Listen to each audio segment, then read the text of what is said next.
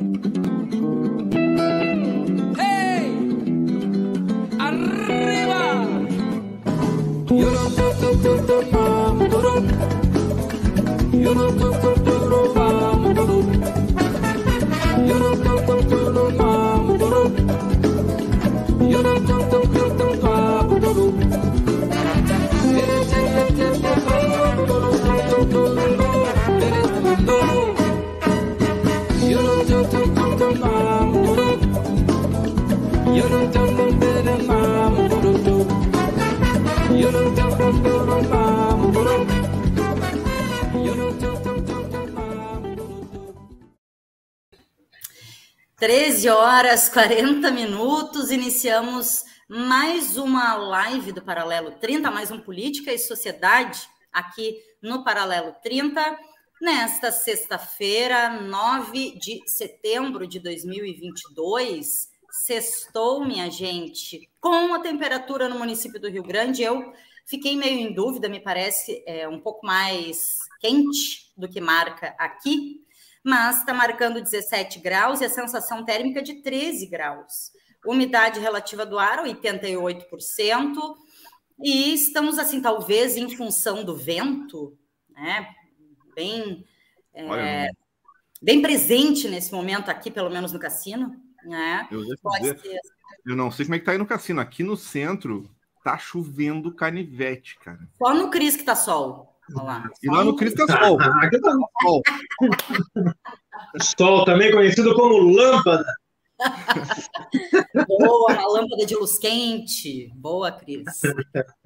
Meninos, muito boas tardes para tarde. Rafa, para Cris e para todas, todos e todes que vão chegando com a gente nessa tarde de sexta-feira.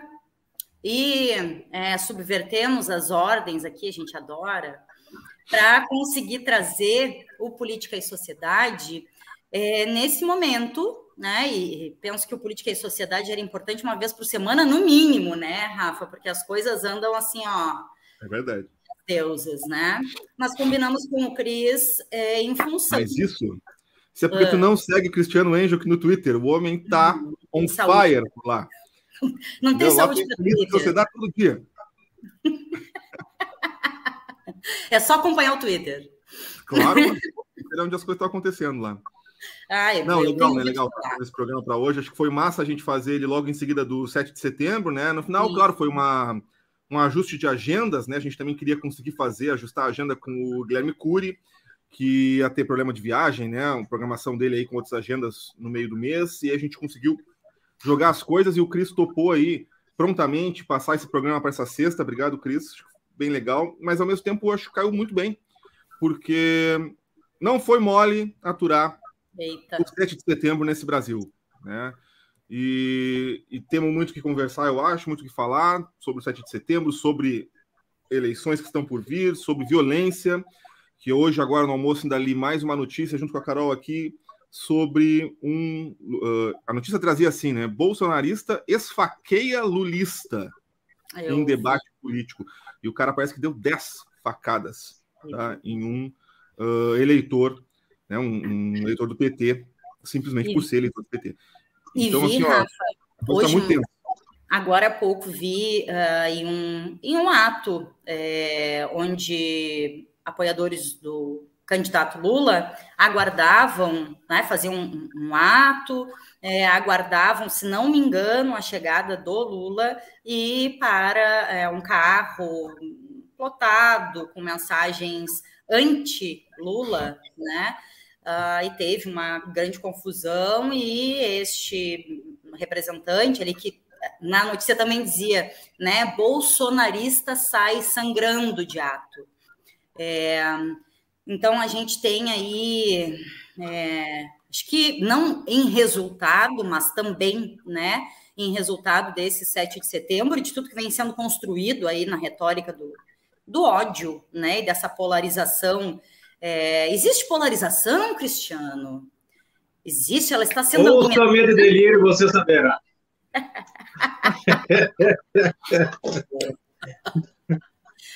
Mas é isso, né, meninos? Precisamos conversar sobre o que está acontecendo.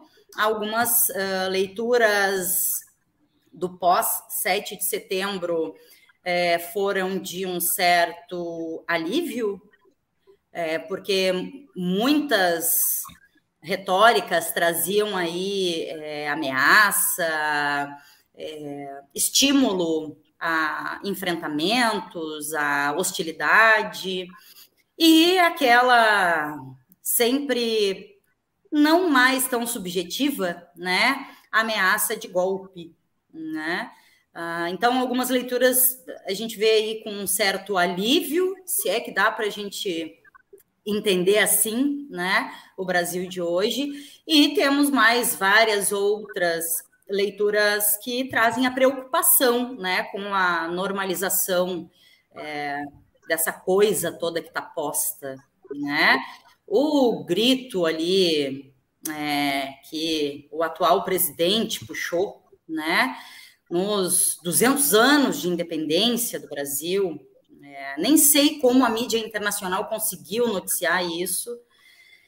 É de uma vergonha que eu nem sei, assim, é, se tem precedentes. Cristiano Angel, fala com a gente.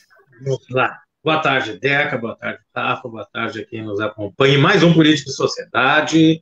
Quem nos acompanha deve perceber, eu estou num lugar diferente. Hoje estou na casa dos meus pais. Está aqui ele aqui atrás, um bonequinho.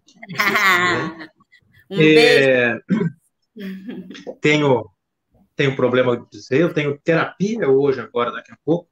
Por isso, até hoje, eu sou o que mais falo aqui, eu não posso me alongar hoje, tenho que controlar o meu tempo. E, né, como, inclusive, quando faço questão de dizer aqui, né, quando a Deca e o Rafa convidaram, né, se podia ser nessa sexta-feira, ainda mais né, para tratar, sem saber ainda o que aconteceria de fato no dia 7, mas aceitei, ainda que esteja num momento extremamente atribulado, aí, a reta final de tese completamente atrapalhado, enrolado, sem agenda para nada. Inclusive, tem um, teria hoje um casamento com um eu até aproveito que você está assistindo. Acredito que não, né? Dia de casamento não vai ficar assistindo a nós aqui, por mais importante que seja, ele deve ter coisa mais importante para fazer.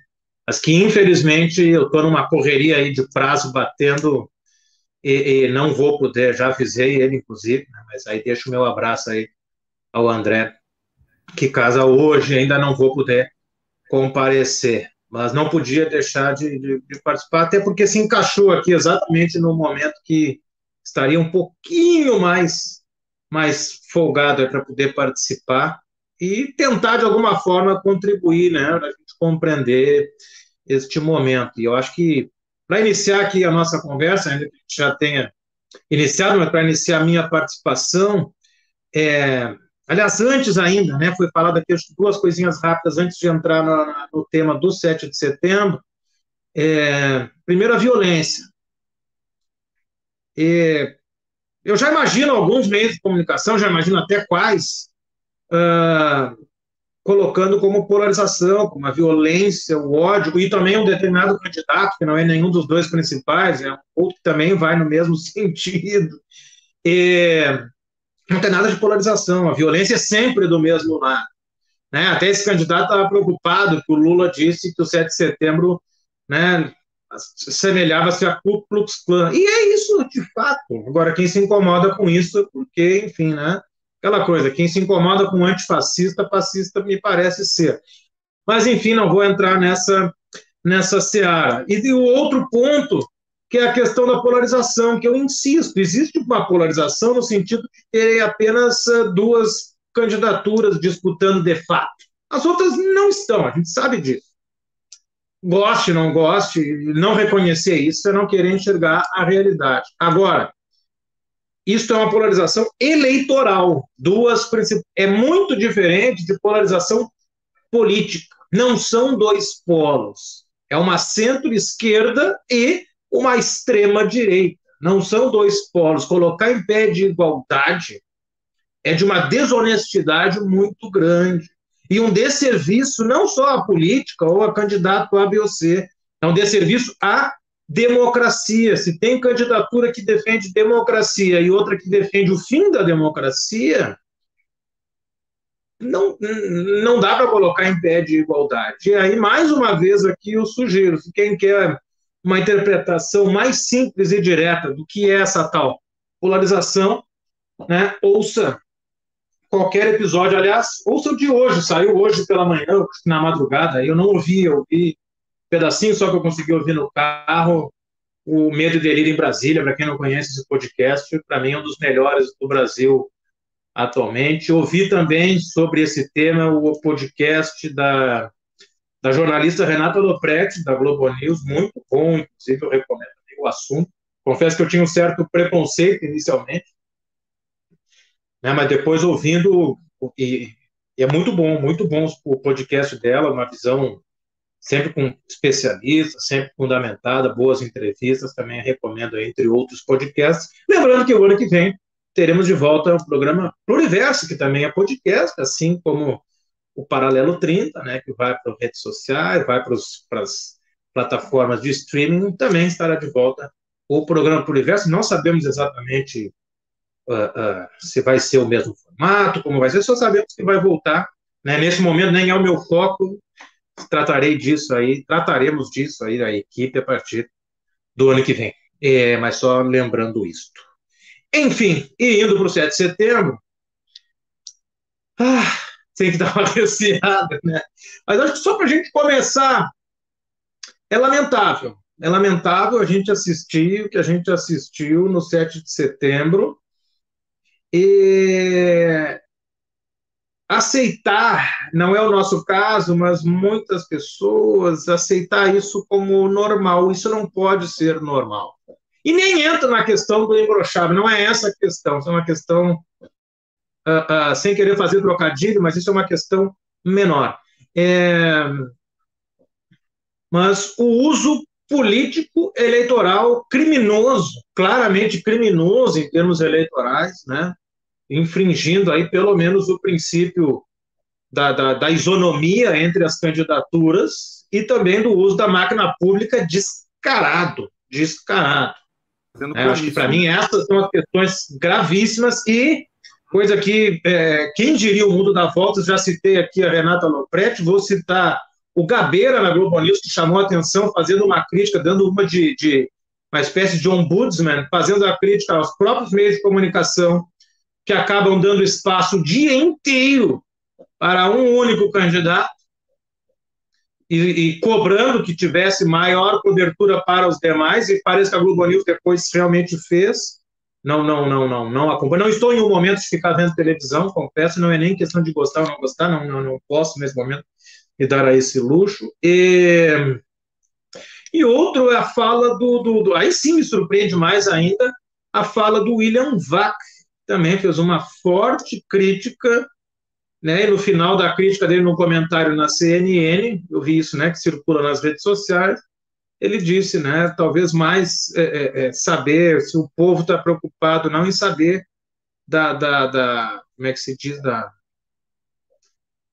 questão sanguínea, da ah. questão do, do, não é questão, mas da, da quantidade sanguínea do pênis do, do presidente, mas sim da, da, da, do sangue, do cérebro do presidente, que parece não estar tá funcionando. Ele não foi, não teve nenhum, não poupou palavras para fazer as críticas. Mas eu coloco isso mais do que essas questões, digamos, que eu acho que acabam é, muitas vezes chamando atenção, mas na verdade o problema são os crimes eleitorais cometidos, gravíssimos, de uso escancarado da máquina pública e de, de, de completamente é, a impossibilidade de isonomia entre as candidaturas.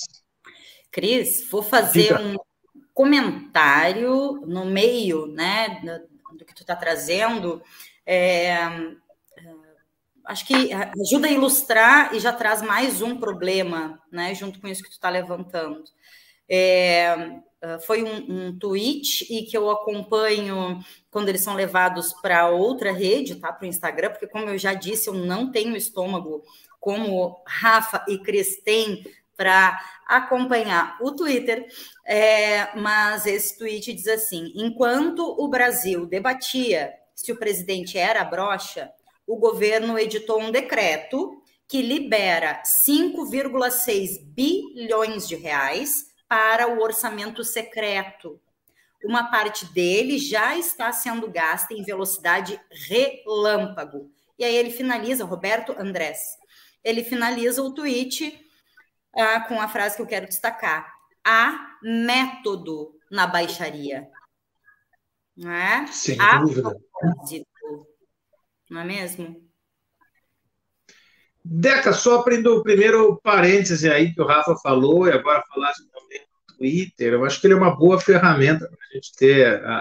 Para mim, é a principal ferramenta de informação, em vez de ver TV, de acompanhar. Eu, e o que, que eu acho que, que para mim também é importante?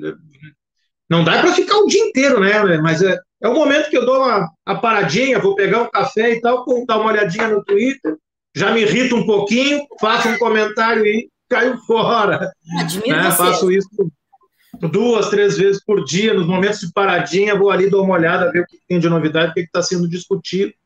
E, e, e, eu acho que é uma ferramenta bem interessante. O Rafa está mais, mais atuante agora também.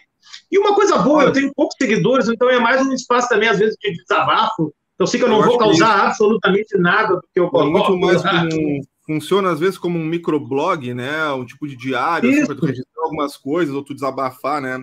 Mas eu gosto de seguir algumas pessoas e alguns canais de comunicação, porque eu comecei a perceber isso, que eu tinha Uhum. dificuldade ah, em acessar, hoje em dia, notícia. Notícia vindo de veículo de comunicação, mesmo, Exato. né? Não que chega pelo WhatsApp, né? Porque eu, eu gosto do Instagram, por exemplo, eu uso ele também. Mas eu percebi que no Instagram há uma grande dificuldade em tu acessar os links. As pessoas têm que colocar no Stories, tem que colocar na bio e Uhum. tal. E, e eu fui pro, pro, pro Twitter principalmente para isso, para seguir diversos veículos de comunicação, da esquerda e da direita, porque, cara, a gente tem que ver o que está sendo falado né, do outro lado, furar a questão da bolha ali, e isso me pareceu Sim.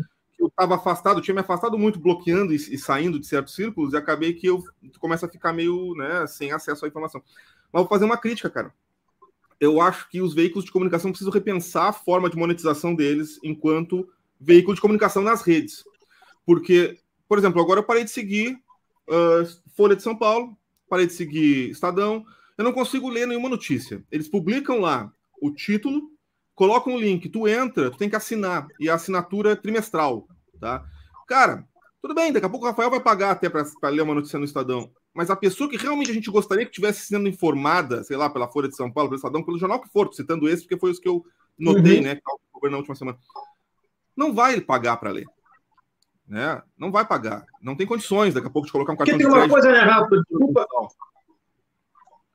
Eu acho que hoje em dia são tantos veículos, a internet permite acesso, foi isso o tempo, há muito tempo já, né? Quem tiver aí profissional, talvez o próximo programa com o Giga aí, que é, né, É. profissional da área da É. comunicação. É, o modelo jornal, eu assino um jornal e leio aquele jornal de cabo a rabo, como eu muitos anos fiz na minha vida, com Zero Hora, Correio do Povo, Folha de São Paulo, que eu assinei por um tempo também. Meu pai assinava, e depois, quando eu morava em Porto Alegre, que eu tinha o hábito, inclusive, de ler de trás para frente, porque começava pelo esporte, na Zero Hora e no Correio do Povo. Não existe, para que assinar? São textos que aparecem, uma notícia que surge, um artigo, que eu não quero necessariamente ter acesso diário ao Estadão ou à Folha, ou seja qual for, né? Então, infelizmente. E assim, outra coisa que eu acho interessante são alguns é, é, é, jornalistas ou alguns políticos, alguns artistas que compartilham notícias, fatos, repercussões, comentários, até pessoas que eu nem imaginava, que eu confesso que a CNN Brasil eu mal nunca nem via fazer muito, de uns meses para cá que eu me dei conta da, da existência. E, por exemplo, a, a, Daniela Lima, que é jornalista, ou me esqueci o, o primeiro nome dele, mas é a, o, o Juto, que é, que é um jornalista também da CNN, tweetam bastante e avisam, ó, oh, agora vamos tratar de tal, tal tema, né? Ou alguma notícia que surgiu, nem foi ao ar ainda, ó, nós vamos tratar disso, né? Acompanhem lá, ou sei lá, Andréa Sadi da Globo News também, que tem, tem, tem, circula muita informação. Além de toda, né, toda a mídia alternativa que, que é muito, muito importante que a gente acompanhe por. Eu fico, eu fico percebendo assim, que existem outras formas desses veículos angariarem dinheiro, né? Principalmente porque tu vê que daqui a pouco tu vai pegar o G1 lá e o G1 tá livre para quem quiser ler. E aí tu acaba É. direcionando que as pessoas leiam somente alguns veículos, enquanto outros que estão trazendo boas informações É. estão sendo bloqueados por essa barreira financeira. né? Tu acaba elitizando certo acesso à informação ali que não deveria ser elitizado. E os caras podem incutir propaganda ali num bannerzinho, outro lado. Bom, N questões, né? Mas, mas me parece que realmente, assim, tipo, o Twitter, ele, ele presta um serviço maior, assim, com relação à, à informação, a conseguir achar as coisas todas num lugar só, que eu não conseguia antes, sabe? Tipo, porque tu não vai fazer isso, né? Te acordar de manhã e sair abrindo página de jornal por jornal. Vou abrir a revista não. Fora, Capital, Brasil 247, o, a, o Estadão, Folha de São Paulo, G1 é o país. Não vai abrir. Não vai. E outra coisa, o assunto do momento, ou os assuntos do momento, ou aquilo que querem que se torne o assunto do momento, os candidatos, os principais jornalistas, comentaristas, influenciadores vão utilizar o Twitter para tratar do assunto. Boa parte das coisas que a gente trata aqui foi tratado, né? Eu falei aqui do candidato que disse, né, criticou lá questão do Clube Plus, foi pelo Twitter. O Twitter é um espaço de fala, né, escrita, mas nesse sentido de o Instagram não cumpre esse papel, as outras redes não cumprem esse papel, não é nenhuma rede, cada, cada, cada rede tem a sua, a sua maneira de funcionar, né? Mas, enfim, eu acho que o nosso assunto aqui né, é o 7 de setembro, é, é, acho que né, eu coloquei antes aí as questões, né, claramente né, infringindo a legislação eleitoral, sem falar, obviamente, infringindo princípios éticos, que isso já passou longe há muito tempo, mas também cumpre, e aí acho que nós, enquanto é, é, é, pessoas que têm espaços como esse, que têm uma certa responsabilidade, a gente se atentar, porque a gente cai nessa, a gente morde essa isca muitas vezes, e o, que o Bolsonaro faz isso há muito tempo, desde 2017, pelo menos, ou com certeza aí desde 2018, ele pauta a agenda política. O embrochado não é, a gente não tem que discutir, não estou aqui censurando, mas só não é esse o assunto. A gente não tem que discutir o embrochado. É ridículo. E ele consegue fazer isso e acaba que todo o Brasil, ou, ou o mundo que está olhando para o Brasil, discutindo o embrochado. E não está discutindo que foram mais 5 bilhões por orçamento secreto, que é um escárnio, menos de um mês antes da eleição, comprando, comprando o Congresso de maneira descarada, o maior absurdo caso de corrupção da história do país, tirando dinheiro de políticas públicas, entre outros, da farmácia popular, como já tirou recentemente de ciência e tecnologia, como acabou de tirar do orçamento para o ano que vem uh, da educação, inclusive da educação básica, aí chama atenção para candidatos e candidatos que nesse momento se apresentam como defensores da educação e defendem política o governo que corta, acaba com a educação pública no país. É isso que tem que ser falado. Ou daquele que te coloca como o, o, o limpinho, o defensor da moral, e tem 107 imóveis comprados que não condizem com o seu rendimento, sendo 51 comprados com dinheiro vivo o que qualquer pessoa que tenha um mínimo de compreensão, né, que já tem alguma leitura, alguma compreensão da área criminal, sabe que isso é a forma mais óbvia de lavagem de dinheiro.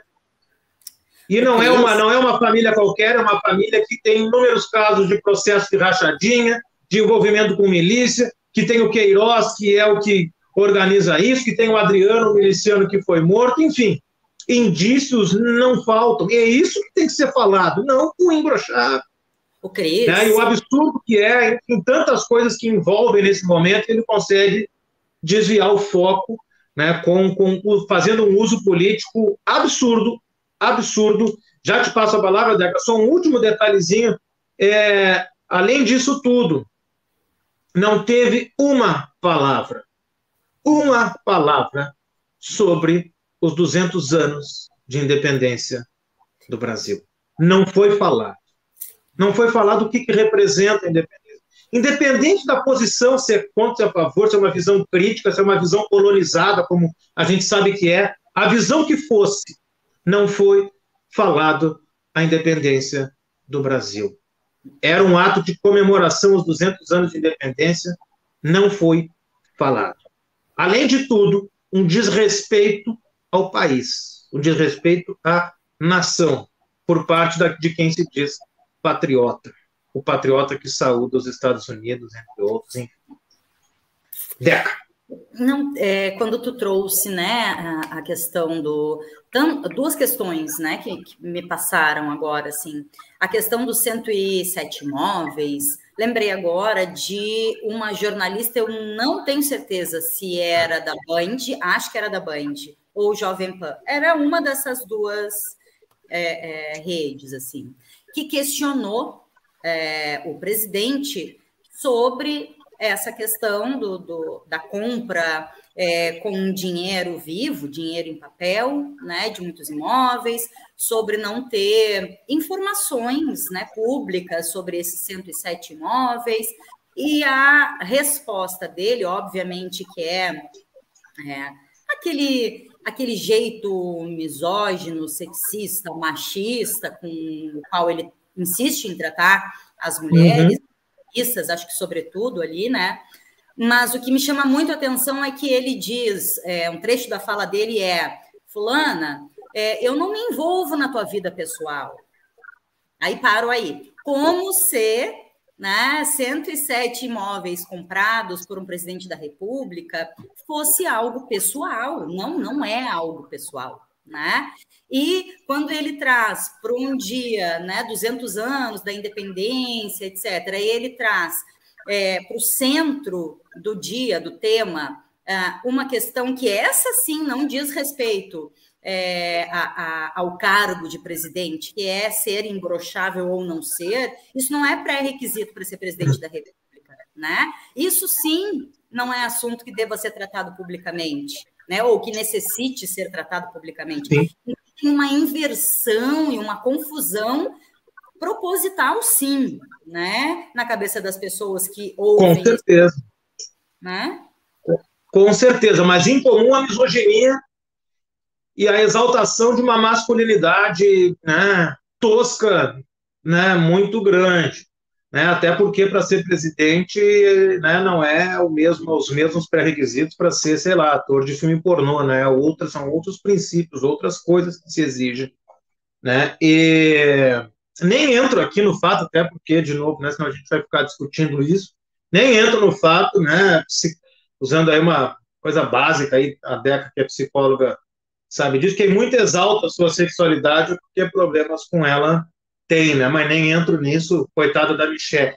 Mas é, eu acho que aí, no caso citado, Deca, primeiro foi da, da jornalista Amanda Klein, né? Da Jovem Pan. Jovem Pan, é isso, né? É, é, tem esse destaque ainda. Né? Sim, que ele gastou é, o marido dela. Isso, né? Teu marido vota em mim, parece que não vota mais depois dessa, né? Também é a notícia que circulam aí nas redes. É, mas um absurdo ataque, e sempre ataque a mulheres jornalistas, destaca-se isso, e sempre o ataque como uma maneira de fugir de assuntos polêmicos e que ele não tem resposta, porque é lavagem de dinheiro, é dinheiro de rachadinha, é dinheiro de milícia, é dinheiro roubado, dinheiro público roubado e uh, lavado com compra de imóvel. Isso está comprovado e ele não tem como esconder isso, porque é muito escancarado.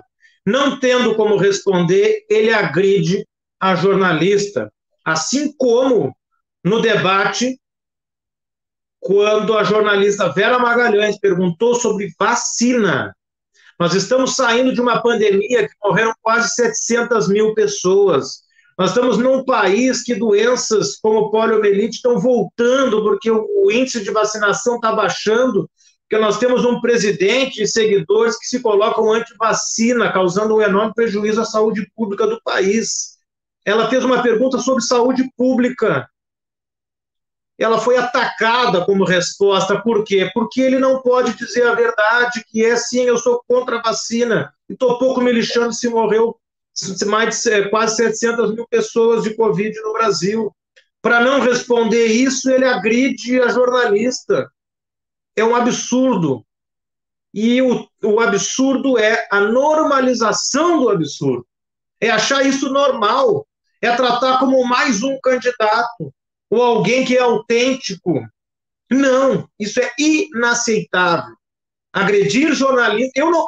Diga-se de passagem. Estou aqui defendendo e citei o William Bach anteriormente, citei né, a, a, a Renata Lopretti, excelente jornalista da Globo News, e eu não gosto do posicionamento político ideológico deles, muito menos da Vera Magalhães, muito menos da Jovem Pan, o que não me dá o direito, eu como cidadão, imagina o presidente da República não dá o direito de desrespeitar, principalmente as mulheres, uma postura machista, misógina, como ele costuma fazer. Aliás, falando aí da questão da Vera Magalhães e das vacinas, é outro, isso também é pauta, em vez de falar da questão do embrochado, das 700 mil pessoas que morreram, de um ministro que, quando assume, diz: Eu não sabia nem que era o SUS.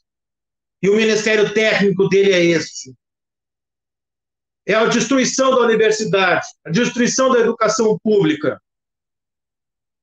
Ou quem nos assiste aqui, a comunidade do Rio Grande, das cidades do, daqui da, da, da região sul, que a FURG está prestes a fechar as suas portas, não tem dinheiro para fechar o ano.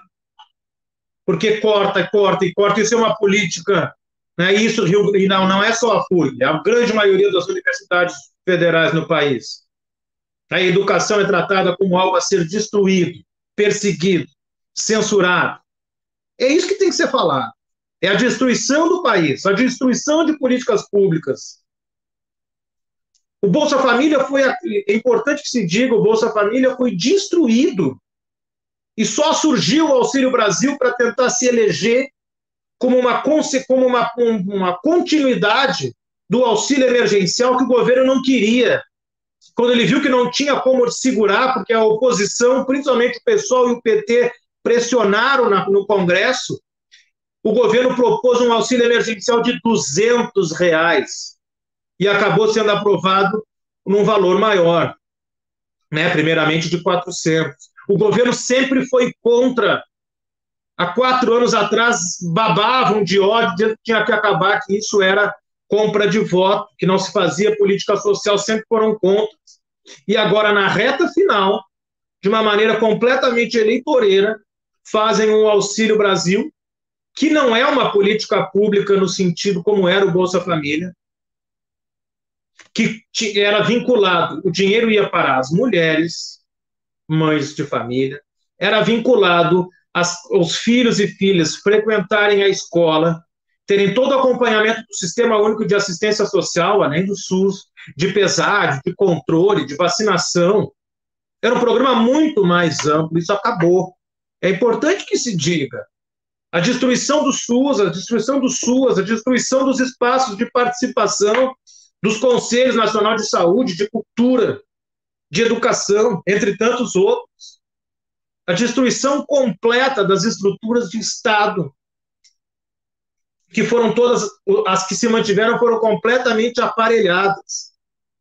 Me lembro que há quatro anos atrás tinha que acabar com, com o PT ou com a esquerda para o Brasil não se tornar uma Venezuela. Hoje o medo dos países da América do Sul é se tornarem um Brasil. Ninguém quer se tornar um Brasil.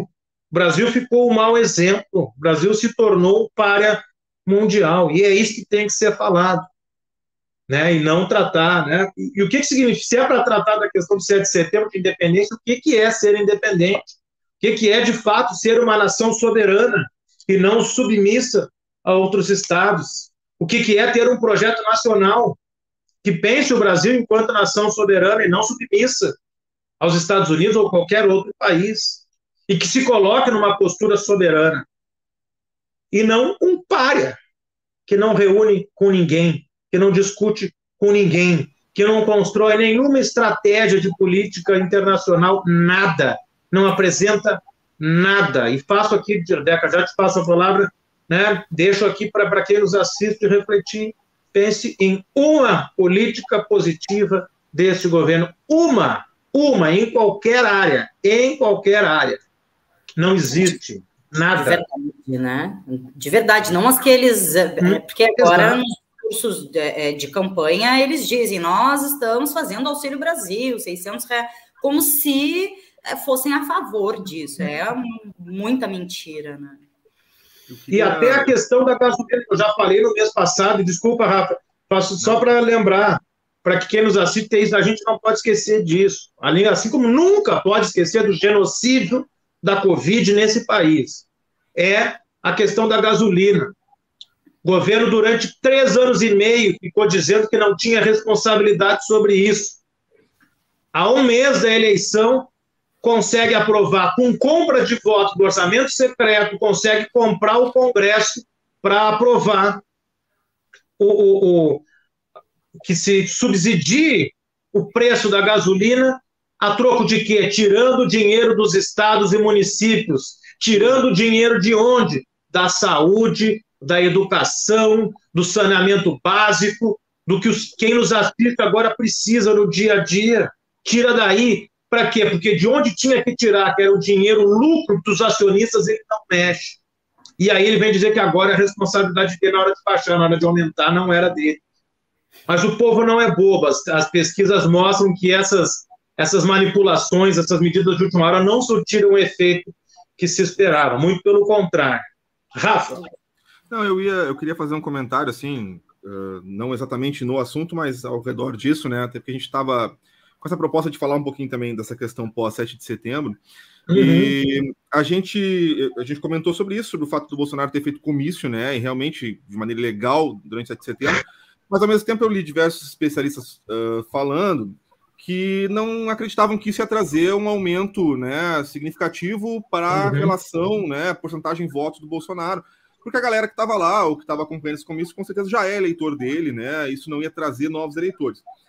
Outro lado também que eu vi foi o pessoal comentando a questão de que consideraram meio, o termo em inglês né, esquisito, flopado, né? Como se tivesse uhum. dado errado, não, não rolou como deveria rolar, não, não, não teve o apelo que deveria, né? O chamamento do Bolsonaro para o 7 de setembro, seja naquela, nas manifestações que teve lá em, acho que foi Copacabana, né? E Isso. também em Brasília. E eu queria saber o que, que tu entende, o que, que tu entende, assim, o que, que tu tirasse disso, da tá. tua análise, né? Do que tu, tu leu a respeito também sobre o que, a gente pode esperar a partir da próxima eleição. O Lula está na frente, né? Isso é inquestionável. Todas as pesquisas estão trazendo uma diferença considerável para o ex-presidente Lula. E mas ao mesmo tempo a gente tem essa gama grande de bolsonaristas ainda, né, apelando, dizendo que, né, que tem movimentos grandes vinculados Sim. a ele. Realmente teve bastante gente lá em Brasília, mas acho que não foi o um milhão de pessoas que eles alegavam que tinha por lá, né? Não foi, não foi. Temos dados sobre isso antes do Cris falar, Rafinha, tu, tu concluiu que eu quero trazer mais um ponto. Por favor. Pode ser, né? Vou trazer claro. mais um ponto, é, então, junto para essa questão do uh, ah, 7 de setembro, que é a fala de um deputado, deixa eu abrir aqui, deputado estadual do Ceará. É, ele fala no 7 de setembro, num evento em Fortaleza, abre aspas, se a gente não ganhar nas urnas, a gente vai ganhar na bala, diz uhum. o deputado estadual é, e candidato à reeleição, prestem atenção, delegado Cavalcante. O Tribunal Regional Eleitoral do Ceará lamentou a postura do candidato e segue a vida, né? Então, acho que. Certo. Lamentável, eu via eu ouvi essa, essa fala, e, mas eu acho que tudo isso está tá, tá relacionado. Eu anotei, acho que são, são todos eles pontos que acho que importantes para a gente fechar né, nossa, nossa conversa. Primeiro, vamos para o flopar, né, que é um termo que vem das redes aí, para o flop, que é fracassar. Né? Uh, por um lado, dá para se dizer que flopou, mas por outro lado, não. Tinha bastante gente. Tinha menos do que eles próprios esperavam? Tinha. Mas aí gente sabe que o uso, o uso midiático das imagens ele faz com que isso possa ser enganado. Né? E tem estudos né, que, que especialistas aí da USP fizeram que dão conta aí de cerca de 40 mil em São Paulo, que estava chovendo, cerca de 60 mil em Copacabana e cerca de 70 mil em Brasília. Para quem esperava colocar algo próximo de um milhão, não chega nem perto. Né? Até a comparação que, que, que eu ouvi é, pensem no, no Rock in Rio, quem acompanhou aí qualquer noite daquelas tinha algo em torno de 100 mil. Então, qualquer noite do Rock in Rio tinha muito mais gente que qualquer um desses momentos aí com três meses de mobilização, sendo o principal momento de campanha, por incrível que pareça, é, é escancarado, foi o principal momento de campanha, mobilização, caravanas, todo investimento. Nesse sentido, sim, flopou. Mas o resultado político, ele não é, não dá para se dizer que flopou. Ele tem consequências, ele mostrou força. É inegável isso. Agora, uh, esse é o primeiro ponto. Outro, mostrou força para quê? Ganha voto? Não. Hoje sai um Datafolha que deve mostrar isso. Parece que às 18 horas sai um Datafolha. Não. O discurso também não era um discurso para ganhar voto.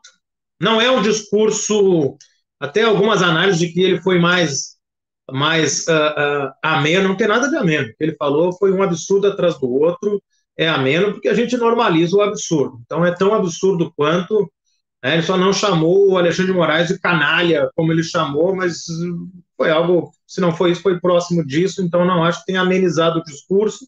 Ele falou para os seus, né? Como se diz, ele só pregou para convertir.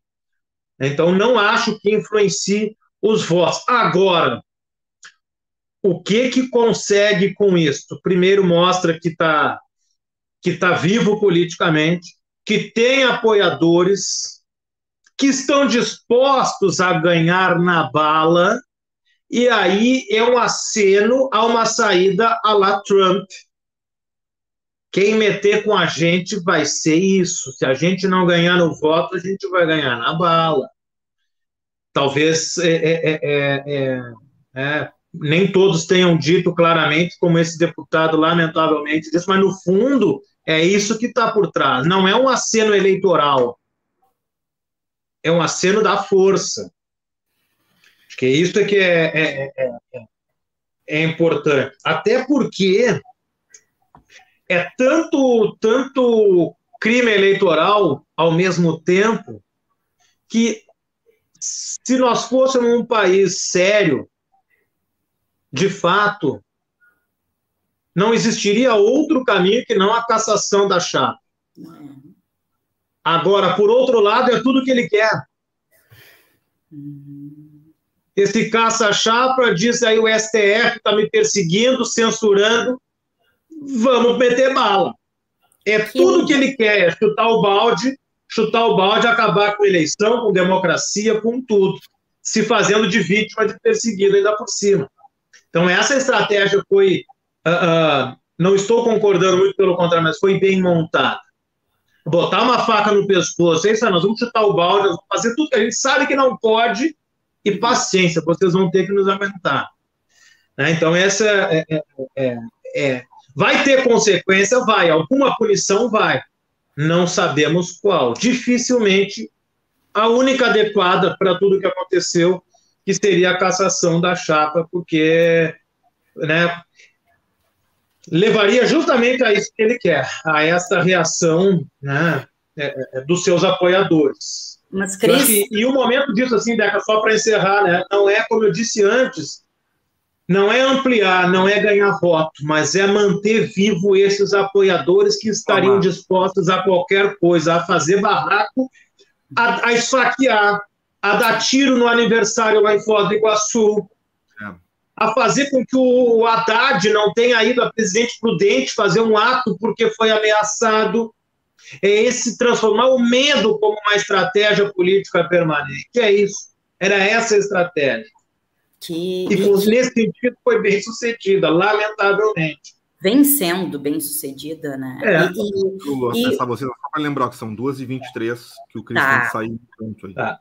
tá. Não, e o quanto é sério e é grave isso, né? A gente vê que, é, de certa forma, né, a justiça brasileira ou até as instâncias, as instituições brasileiras estão reféns de uma estratégia antidemocrática, de um uhum. método absurdamente antidemocrático, né? Porque é isso, caça, e se tem elementos para caçar, enfim, caça, a chapa não pode mais concorrer, buenas, talvez é, é, seja o caminho mais fácil, né, para eles que já estão vendo aí através das pesquisas que não vão ganhar na urna. Então, uhum. é, é é, é, refém, a gente vira refém dessa. Isso é grave, isso é muito grave. Grave, grave. Isso é né, corroendo a democracia por dentro com todos os problemas que já tem a nossa democracia liberal, aproveitar que eu estou escrevendo sobre isso na minha tese, né? mas o quanto isso é esse, essa tem tanto livro que fala disso, até deixa aí as sugestões, né? desde aquele best-seller que todo mundo já deve ter visto, pelo menos a capa preta nas livrarias há uns anos, tá? Como as democracias morrem, do Levitsky e do Ziblatt, são professores de Harvard, ou, sei lá, o, o Yashamon, também, que é o, o, o povo contra a democracia, ou o David Russman também, é, é, também tratando do mesmo tema, o Mark Lilla, que eu não gosto muito, que ele responsabiliza aí as que ele chama de políticas identitárias, aí não quero entrar nessa, acho que não é a melhor avaliação, ou e aí, principalmente, e aí recomendo quem quiser compreender melhor, a minha principal dica para o momento é Democracia na Periferia Capitalista, do professor da UNB, cientista político Luiz Felipe Miguel, para tentar entender né, como vai corroendo por fora tanto putz, agora até nem estou usando na minha tese, mas acho muito bom porque é um livrinho pequeno, né, do Transe a Vertigem, do, do, do Rodrigo Nunes, professor de filosofia da PUC Rio, também é excelente, faz uma análise boa, mas como vai corroendo por dentro, e a gente vai aceitando, aceitando, aceitando, aí a, como também a gente hoje falou bastante de jornalistas, né? Como esses grandes meios de comunicação, muitas vezes esses próprios jornalistas que agora estão sendo atacados inflaram isso, aceitaram isso como normal, chocaram o ovo da serpente, agora são estão sendo atacados por ela, né? Então é, é, é, muito muito complicado isso, né? Essa forma da democracia, né? Que não é a ruptura. Muito se fala em golpe, na ruptura a gente não precisa, não se faz ruptura Estados Unidos, é Hungria, é Turquia, tem tantos outros países que utilizam esses outros artifícios, estão corroendo a democracia por dentro. É esse neofascismo que a gente tem aí, escancarado cada vez mais. E se alguém tinha alguma dúvida, o 7 de setembro só escancarou completamente nessa né, nossa realidade. Trouxe à tona para quem ainda não conseguia visualizar, agora, quem até agora não consegue visualizar, porque é, não, não quer. Lembra sempre aquela charge famosa, para quem acompanha do Laerte, né, que um dia a ficha vai cair, porque se alguém até agora não caiu, não cai mais. Né? Aliás, porque não quer também, muitas vezes. É melhor assim.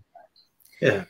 Já passou o tempo, né? Tá passando da ficha cair. Cris, são 14h26. Vamos encerrar. É, quem sabe a gente vai se encaminhando para os finalmente. Não falta, né? Mas temos que encerrar para não prender o homem aqui. Então, vamos lá. A gente cumprir com, com os compromissos certinhos, sem, sem grandes correrias, mas uh, não sei se o Rafa quer trazer mais alguma questão para fechar. Não, eu acho que é isso aí, a Deca já tinha apontado outras coisas ali, falou que faltou a gente falar do Steve Bannon, né? Que foi. Eu nem ia citar esse nome. Mas a gente propôs a gente trazer esse papo aí para o Giga, né? Para falar questão da comunicação lá com o Giga, para não prender o Cris aqui. É, vamos, vamos trazer para ser O Bannon que é o mentor, só rapidamente, Bannon que é o mentor dessa estratégia toda, do Trump, que serve também aqui Bolsonaro, que foi preso. E é muito importante, uma notícia importante para a política mundial. Mundial é importante, né? Que se freia aí uma, uma figura muito importante para esse avanço do neofascismo no mundo. Eu vi. É uma excelente caiu, caiu atirando, né? Ainda caiu dando declarações sobre as eleições no Brasil. Né? É. Fazendo apontamentos ainda. É, é muito é poderoso, muito né? É muito poderoso. E aí tem a ver, aí, bom, 2h27. Não vou, não vou. vou. É, Cris, encerra, por favor. É isso, temos aí os últimos 20 dias né, para as eleições, 25 dias para as eleições, exatamente 25. Vamos lá, reta final. Lembrar sempre que eleição é um momento crucial, fundamental, importantíssimo, mas não é o único, é rua. Aliás, domingo, não é, Deca? O que, que tem domingo? É isso que eu ia puxar aqui. Rafa, se tu tiver com aquele cardzinho que a gente botou na segunda sobre o dia 11, é, que tem aqui nos grupos, tá acontecendo aí uma organização, um chamamento, vou puxar para a gente aqui também o textinho, que é um convite para todas, todos e todes em Rio Grande, é, para estarem na Praça, eu abri aqui, praça aí, ó, 11 de setembro, a partir das duas, na Praça Tamandaré, vai ter um Ocupa Praça Tamandaré, Rio Grande, é, com o chamamento Golpe Não, Democracia Sim, né? E é isso que a gente quer, né? Uma retomada aí da nossa democracia sendo fortalecida e não desmontada, atacada, volta é, das possibilidades de existência, né, do povo, da população brasileira.